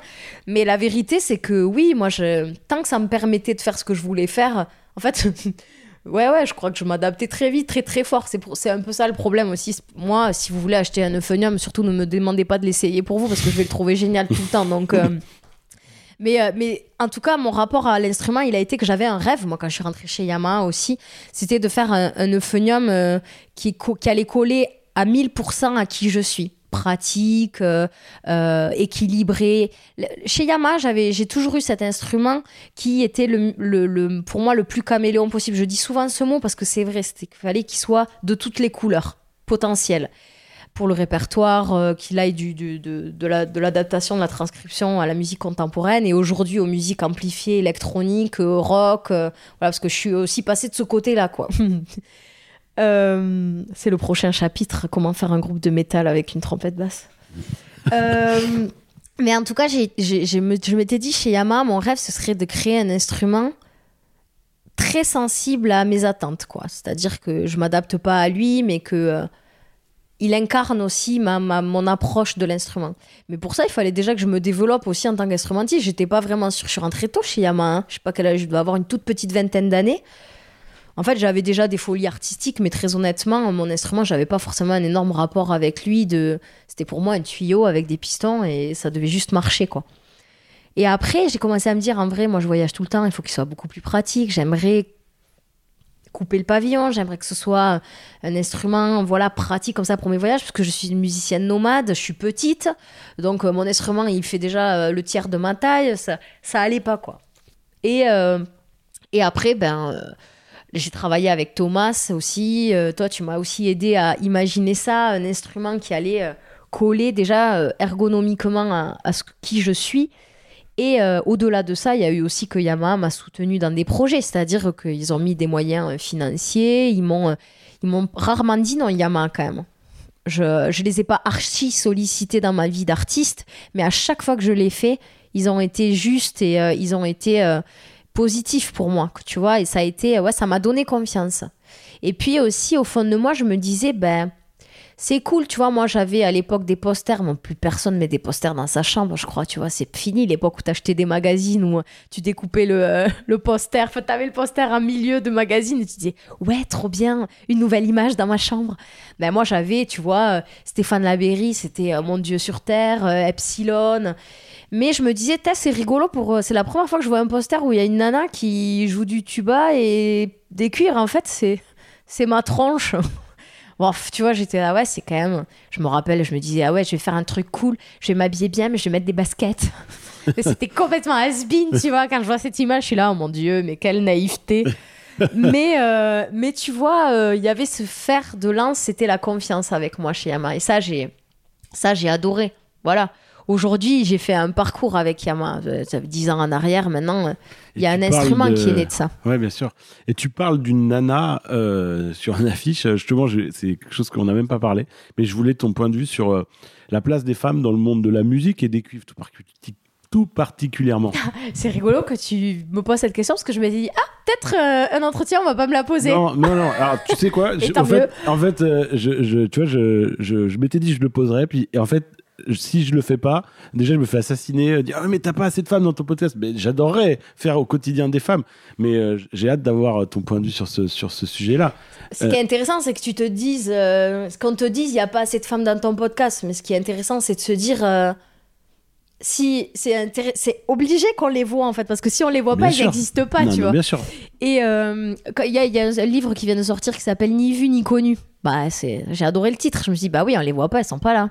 Donc c'est vrai qu'il y a un truc de représentativité. Moi, si tu veux, euh, puisqu'on en parle, euh, je me rends bien compte aussi que ma- malgré moi, hein, parce que en fait, j'aurais aimé qu'on me parle que de mes idées d'artiste, qu'on, qu'on me que ce soit jamais lié à mon genre, mais la vérité c'est que il y avait cet attrait, ce- cette curiosité aussi à voir euh, qu'est-ce que ça allait donner, tu vois. Hmm. Malgré moi, j'ai été jugée, euh, pour- enfin, je suis toujours euh, jugée pour euh, ça en plus que les hommes. Il y a une attente derrière moi. Je vois aujourd'hui, dans cette génération de filles, il y a un endroit où je suis euh, un exemple. Donc, euh, toutes mes attitudes et mes comportements sont aussi du domaine de l'exemplarité, ce qui me fait suer parce que, en fait, moi aussi, j'ai peur. Moi aussi, je me trompe. Moi aussi, parfois. Alors, oui, en plus, comme je suis un peu depuis toujours voilà clivante ou que je dis ce que je pense et que ça m'a valu parfois ben, des phrases que voilà mais comme tous les gens qui disent ce qu'ils pensent mais une femme qui dit ce qu'elle pense alors là c'est d'autant plus problématique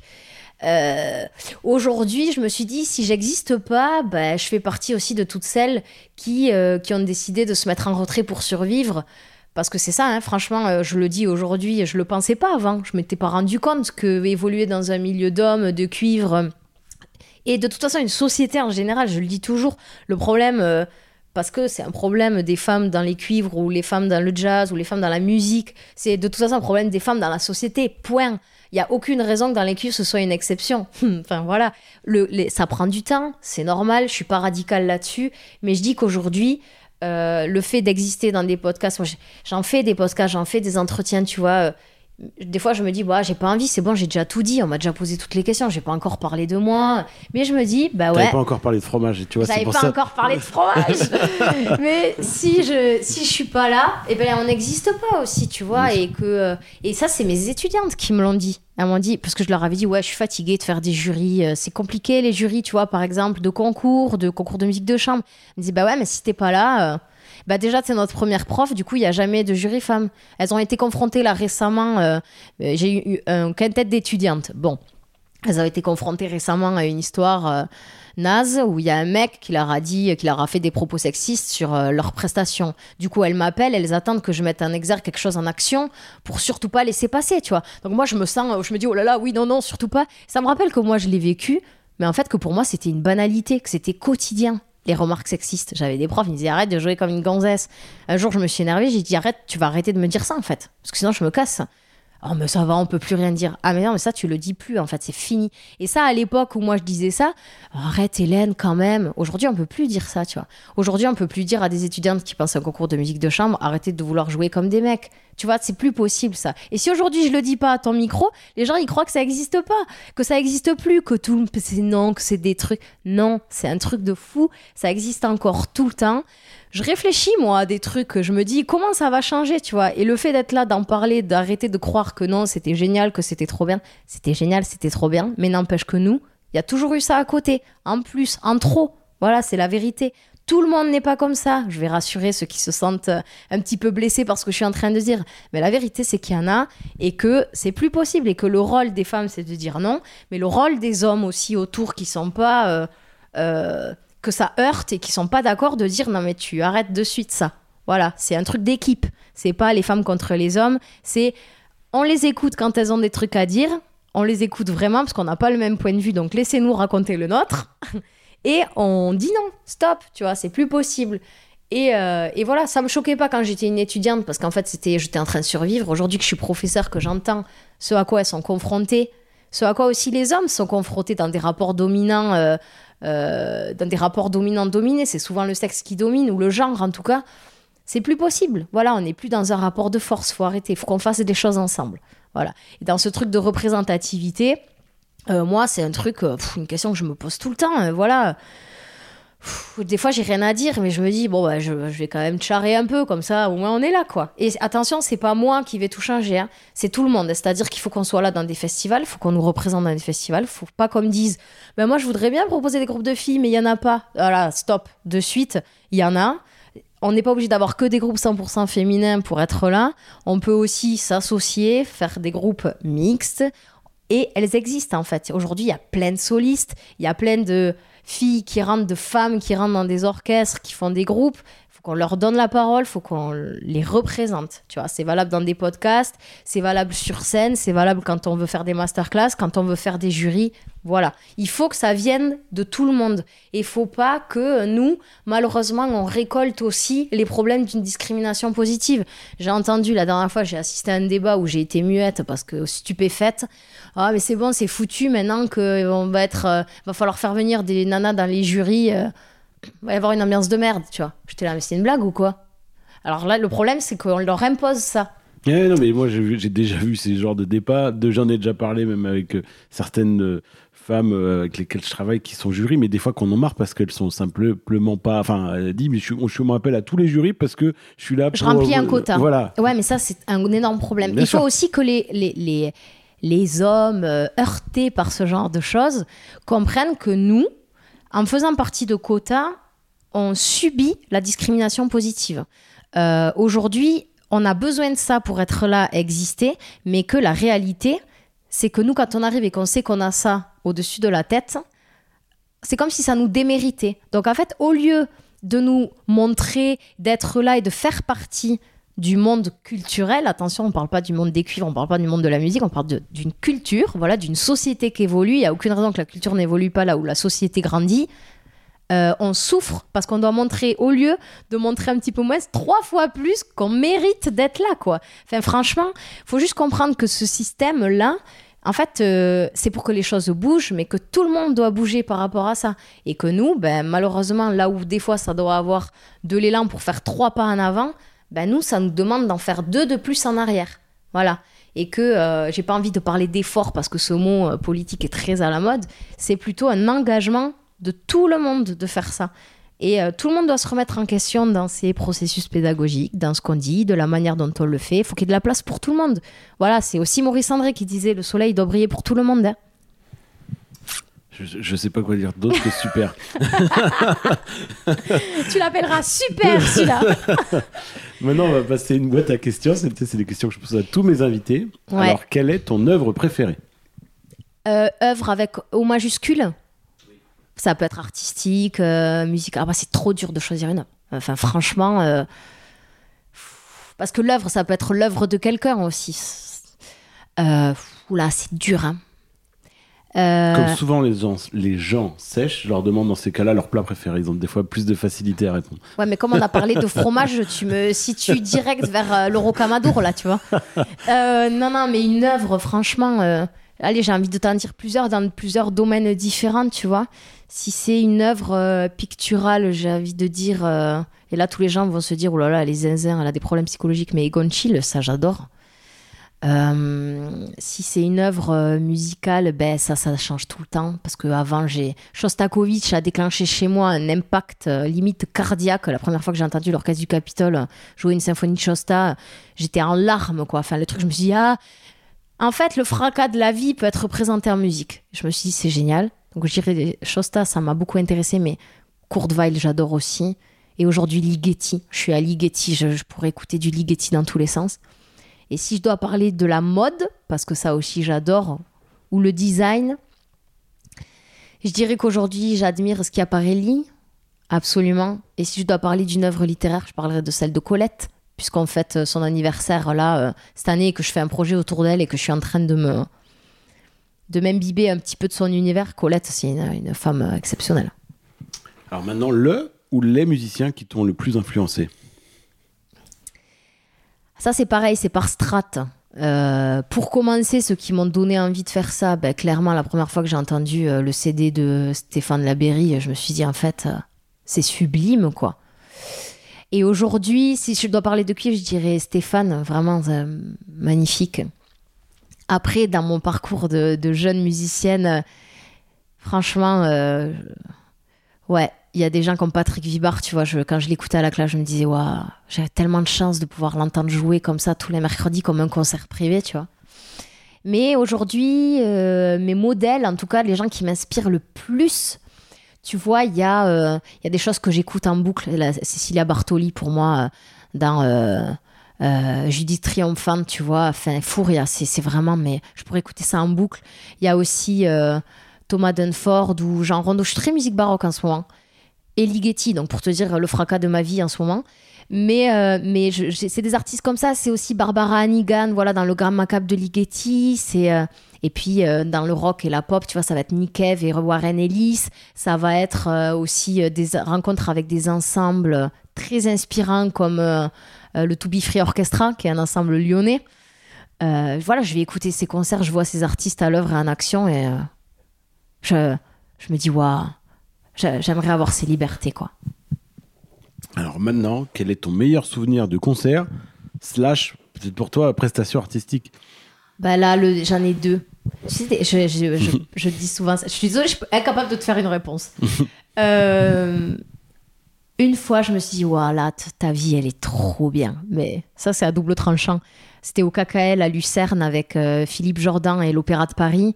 Fabien Valran qui euh, me donne la chance et sa confiance absolue pour faire le bidlot avec l'Opéra de Paris. Alors que je suis toute jeune, quoi. J'ai pas du tout les épaules.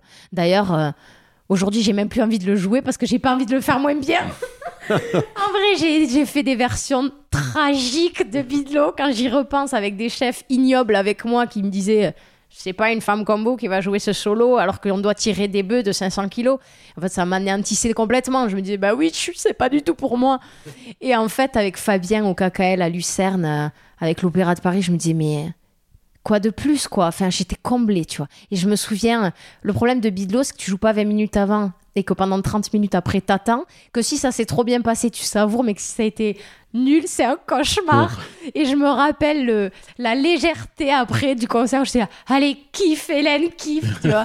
ça, c'est un trop bon souvenir que j'ai, vraiment.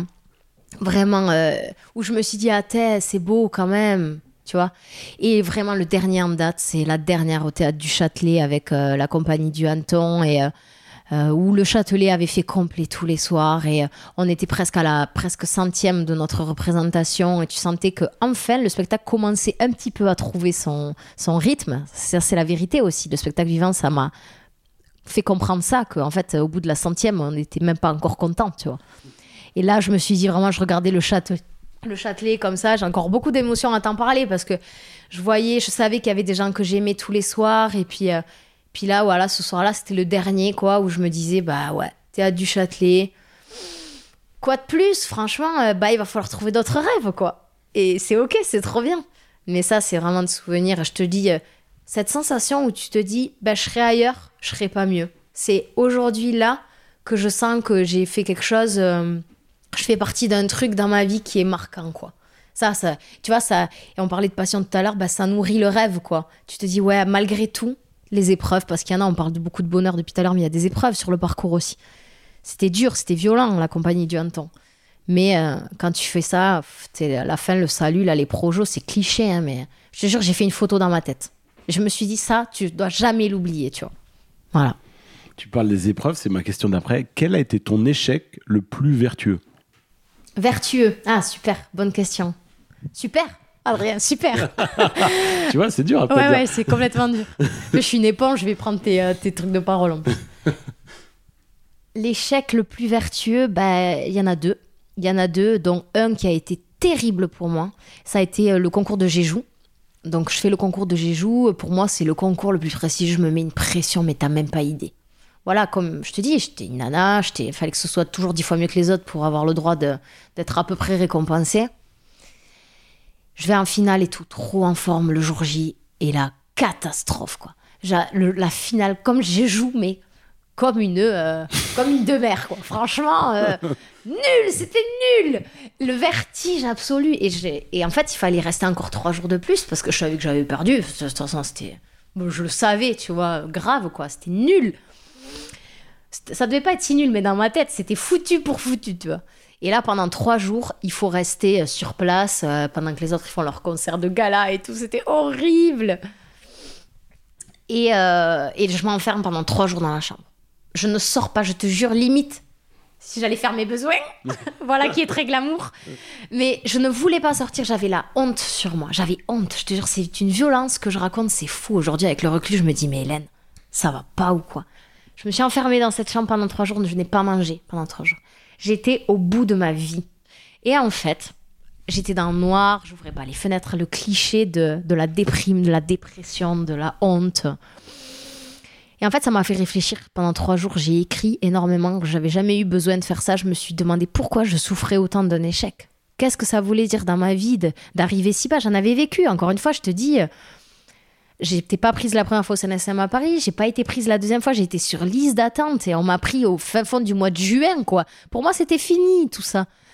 Et là, cette fois-ci, ça avait été très dur. Pourquoi? J'étais si malheureuse, tu vois Et en fait, euh, j'ai compris pendant ces trois jours que j'avais besoin de reconnaissance, que j'avais besoin qu'on me valide, qu'on me choisisse, et j'ai essayé de comprendre pourquoi j'avais développé ça alors qu'en fait ma pratique elle était super personnelle. C'était comme je te parle de ce trésor là aujourd'hui, j'étais incapable de te donner ces mots ces mots là quand j'étais gamine parce que je dis gamine ouais, j'avais 18 ans quoi, 19 ans. C'est il y a 10 ans. Mais euh, j'ai dû replacer la pratique musicale pour qui je le faisais en fait. Pour qu'on me valide, pour les autres, pour mon prof, pour mes parents, pour euh, mes frères. Pourquoi je le faisais en fait, tu vois? Et j'ai dû me poser ces questions-là. Et ça, ça a été vertueux dans la mesure où ça a récolté les fruits après d'une émancipation du regard des autres aussi. J'ai été plus clivante, je te parle souvent de, de clivage et de rupture parce que j'ai compris que j'arrêtais de le faire pour être aimé et que moi je devais le faire parce que j'aimais ça moi, tu vois.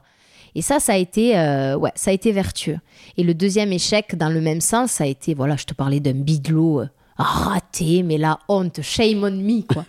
en plus, je te dis raté, mais avec le recul, j'ai dû mettre un brin. Voilà, c'était la fin du monde. J'ai mis un brin sur Bidlo. Pareil, en fait, je me disais, c'est la fin du monde. Je- mon- ma carrière est ruinée pour un brin. Et en fait, euh, ouais, j'en parlais pas, tu vois, comme si c'était une omerta folle. Et en fait, après, je me dis, eh, mais des brins, je vais en mettre toute ma vie. hein. Enfin, c'est pas moi qui me le suis dit, c'est des gens qui me l'ont dit. Détends-toi, Hélène, tu ne joues pas ta vie. Moi, je jouais ma vie, clairement. Tu vois, ça a été des petits échecs comme ça, ou des gros échecs, où je me suis dit, non, non, non, en fait, euh, oui, c'est vertueux un échec. C'est très intéressant, ça, que tu vois, que t'en parles comme ça. Parce que euh, parce que c'est trop banal de dire ça, mais de ces endroits de violence, euh, de violence, parce que c'est des impacts. Je suis très coupe du monde de rugby en ce moment, mais c'est ça, c'est un truc qui t'impacte, tu vois, qui te heurte. Pourquoi ça me heurte? Qu'est-ce qui fait que chez moi, ça se passe comme ça? Je voyais bien que chez les autres, ça c'était pas la fin du monde, tu vois. Ça m'a remis en question sur euh, le lien que j'avais avec la musique, la pratique. Mais bon, moi, la musique, ça a toujours été une question de vie ou de mort, donc euh, c'est vrai ce que je dis. hein. On peut pas finir là-dessus, c'est trop tragique, mais euh, moi, je- Ouais. ma vie, c'est la musique, hein, donc. euh, et ce que j'en fais, hein. donc je te dis, c'est ma passion, c'est mes rêves, c'est les gens que j'aime, c'est ma vie, hein. donc c'était ça dont il s'agissait. Mais en vrai, après, quand tu grandis un peu, tu ouvres la fenêtre, tu vois que le soleil il brille, que euh, les gens que t'aimes sont là et que c'est pas une question de vie ou de mort absolue. Super. Ça finit en philosophie. Hein. on a commencé avec du rocamadour, on finit avec de la philo. Alors, euh, encore deux questions. Quelle question, justement, quelle question ne t'a jamais posée et que tu aurais aimé que l'autre te pose? Bah, j'aurais préféré qu'au lieu de me parler tout le temps de mon genre et euh, de l'énergie que j'ai dû déployer à être une femme dans un milieu d'hommes, j'aurais préféré qu'on pose plutôt des questions liées à mes choix artistiques. Voilà, mais voilà justement mes modèles, euh, euh, qu'est-ce qui m'inspirait, tu vois. Davantage que qu'est-ce qui m'empêchait. Ça, j'aurais beaucoup aimé que ce soit ça la direction de mes rencontres plutôt que celle de toujours devoir défendre la place des femmes dans le milieu de la musique des cuivres. Alors maintenant, raconte-nous une anecdote cocasse Ah ouais, Oh, j'avais oublié. sur ta carrière. Une anecdote cocasse Ouais. Ah ouais, carrément. C'est dur parce que quand j'en ai fait plusieurs des podcasts, j'ai l'impression que je les raconte tout le temps. Mais je me dis que si vous n'avez pas eu l'opportunité d'entendre ça là, c'est peut-être le bon moment. Je peux parler de la fois où je pense l'orchestre de Bordeaux va se souvenir toute sa vie de ce moment. Euh, alors, on jouait la Valkyrie avec l'orchestre de Bordeaux, donc grosse partie de trompette basse. hein. Moi, je suis entre le corps solo et le trompette solo. Et euh, c'était à une phase de ma vie où j'étais en train de rédiger un mémoire de pédagogie, j'avais énormément de sollicitations de récital. J'accumulais les choses, tu vois. Et je m'étais dit, vas-y, ça passe, tu vois, de faire le service de la Valkyrie le matin, euh, de 9h à midi, et de, euh, de 14h à 17h, et de rentrer à Paris le soir, faire mon cacheton, et de revenir le matin dans le train, écrire mon mémoire et tout. Je me disais, ça passe. Ça passait pas du tout. J'étais au bout de ma vie. Je dormais chez Pierre Désolé à ce moment-là, qui me voyait à petit feu euh, mener un train d'enfer et qui me voyait hyper fatiguée. Bref, on attaque euh, les représentations de la Valkyrie. À côté de moi, j'avais euh, Geoffrey, Cartier, le corniste, qui jouait trop bien et tout. J'étais là, waouh, ils sont trop forts. Et là, on attaque une représentation, tu vois, le premier acte de la Valkyrie à la trompette basse, c'est une énorme fanfare au début. Et, euh, et, tu- et rien pendant 23 minutes. Par contre, après les 23 minutes, il y a un petit solo de corps anglais qui dépasse, une petite flûte comme ça, et toi tu réponds hyper dans l'aigu, médium aigu à la trompette basse. Euh, et donc là, euh, ça commence, on fait la fanfare des cuivres. Bon, ok, stop. Là, moi, je mets ma petite montre, comme tout, comme tout le monde. Hein, on va pas se mentir dans les Wagner. Je sais que j'ai 23 minutes. Je regarde la montre, j'écoute la musique, je me perds un peu. Et là, je commence un peu à, à me sentir envahie par une petite fatigue. Et là, je commence un peu à sentir que ma tête est lourde. Et là, je me dis, oh putain, tu vas pas t'endormir dans la Valkyrie quand même. Surtout que je regarde ma montre, il est 8h10 et on est là approximativement jusqu'à minuit et demi, tu vois. Donc là, je vois, alors j'ai. J'ai usé de mille subterfuges pour pas m'endormir. Alors tu commences à faire n'importe quoi. Tu commences à, à compter les gens de l'orchestre. Tu commences à boire un petit peu. Tu commences à te dire, vas-y, je bois toutes les minutes. Comme ça, mais tu sais, une petite gorgée, quoi. Comme ça, tu ne t'endors pas, tu vois. Tu gardes le cap. Donc je commence à m'agiter, moi qui suis très très calme à l'orchestre, mais vraiment, tu vois, un peu transparente pour gêner personne. Là, je sentais qu'il sentait que j'étais un peu en PLS. Et moi, je veux pas déranger le corps solo à côté qui se tape un marathon, lui, tu vois. Donc j'étais là, ne dérange pas Geoffrey, ne dérange pas à côté Laurent, tu vois. Ils ont, euh, Laurent Mallet, ils ont des challenges, tu vois. Donc je commence à faire ça. Et alors après, là, je, commence, je l'avais tout fait dans ma tête. Tu vois, mais c'est trop, on est trop idiots des fois. Et là, je commence à me dire, bon, maintenant, je vais compter les mesures de Geoffrey. On sait jamais, s'il part pas, moi, je vais compter. Donc je compte ses mesures. Et à chaque fois, il avait des solos. Et je me dis, alors je compte jusqu'à ce solo-là, qui est son gros solo de l'entrée des dieux dans le Valhalla. Tu vois, trop beau. euh, Le truc fait un peu périlleux, un peu aigu. Voilà. Et, euh, bref. Je me dis, je compte jusqu'à là. Et après, je sais qu'il me reste 35 mesures et je pars, tu vois. Donc j'ai le temps de vider l'eau. je te la fais longue parce que je te jure que ça a été très long jusque-là. Et là, je compte jusqu'à Geoffrey. Je me rappelle du compte dégressif. Je me dis, allez, plus que 9 mesures avant que Geoffrey joue. Plus que 8 mesures. J'étais zinzin. Me C'était les JO dans ma tête. Et là, il part. Et là, je me sens partir comme lui, tu vois. Et là, je sens ma tête qui tombe sur lui, sur son épaule, tu vois. Et là, je sens qu'en fait, ouais, je suis prise d'une vague d'émotion, de soulagement d'avoir fait partir Geoffrey, alors qu'il partait très bien tout seul comme un grand. Et là, je sens mon corps qui bascule. Je suis en train de le mimer, dommage que vous n'ayez pas l'image. Ma tête comme ça qui fait puf Et je tombe sur Geoffrey en train de faire son solo. Mais littéralement sur Geoffrey, qui se demande si je suis pas en train de faire un malaise, tu vois. Évidemment, je me relève d'un coup sec, derrière tout le pupitre des trombones qui me voit, que je suis tombée de sommeil sur Geoffrey. Laurent à côté qui me regarde, mais qu'est-ce qu'elle branle Vraiment qui était là, mais qu'est-ce qu'elle fout? Qu'est-ce qu'elle fout? Et là, moi, je me suis abandonnée au son du corps de Geoffrey. Geoffrey a été, mais super clean, parce que déjà, il a continué son solo. Le chef, il m'a vu aussi, hein, parce qu'il y avait la gueule du chef aussi en était là, genre, oh non, faut pas qu'on perde la Valkyrie, tu vois, parce que quand même, moi, après, je me tape toute la Valkyrie, tu vois. Ah, bah, voilà, à moi, comme ça, je me relève d'un coup d'un seul. Je me suis dit, c'est pas vrai, tu t'es pas endormi pendant la Valkyrie, devant le chef, tous les solistes, sur Geoffrey qui fait un solo. Eh ben si. Donc après, je me suis tenue à carreau pendant toute la Valkyrie. Fin du premier acte, pause, et là, tous les pupitres de cuivre qui m'applaudissent. Allez Hélène, on va aller se prendre un, un petit truc énergisant là pour tenir deuxième acte. Et là, je me suis dit, non, là, c'est pas possible, Hélène. Il faut que tu dormes dans la vie, tu vois. Tous mes copains ils me le disaient, Hélène, tu peux pas prendre des avions à 3 du mat, des taxis à 6 du mat et faire être par monts et par. À un moment donné, il va falloir que tu dormes, tu vois. Je pensais pas m'endormir dans la Valkyrie. Je pense que Geoffrey, il s'en souviendra toute sa vie. Je Après, avec Geoffrey, j'étais trop mal. Et puis surtout, euh, j'aurais pu lui payer la cave entière du bar à vin qui a juste à côté. Je sais plus comment il s'appelle. Comment il s'appelle ce bar à vin trop chouette là à côté Chez de... Pépère. Ouais, chez Pépère. Je te jure, j'aurais pu payer les coups à tout le monde tellement que j'étais mal. Et alors ça, c'est l'anecdote. Et à chaque fois, maintenant, on me dit alors, tu vas t'endormir cette fois-ci ou pas? Putain, je suis dégoûtée, quoi. Et Geoffrey, merci Geoffrey, t'as été génial parce qu'il a été trop gentil après. Et oui, ça le faisait rire et tout, alors que moi, j'étais trop mal, quoi. Voilà, une anecdote. Je me suis endormie dans la Valkyrie sur mon voisin qui faisait un solo. Maintenant, pour finir, qui aimerais-tu écouter sur ce podcast? Euh, de cuivre. Il faut que ça soit en relation avec les cuivres de près ou de loin. Donc après, c'est pas forcément un musicien, ça peut être des métiers cousins. Ah bah tu vois, un mec comme euh, Thomas Lubitz, par exemple, ce serait super intéressant parce que lui, pour le coup, il a un rapport, mais comme toi, aux artistes qui est à la fois dedans, dehors.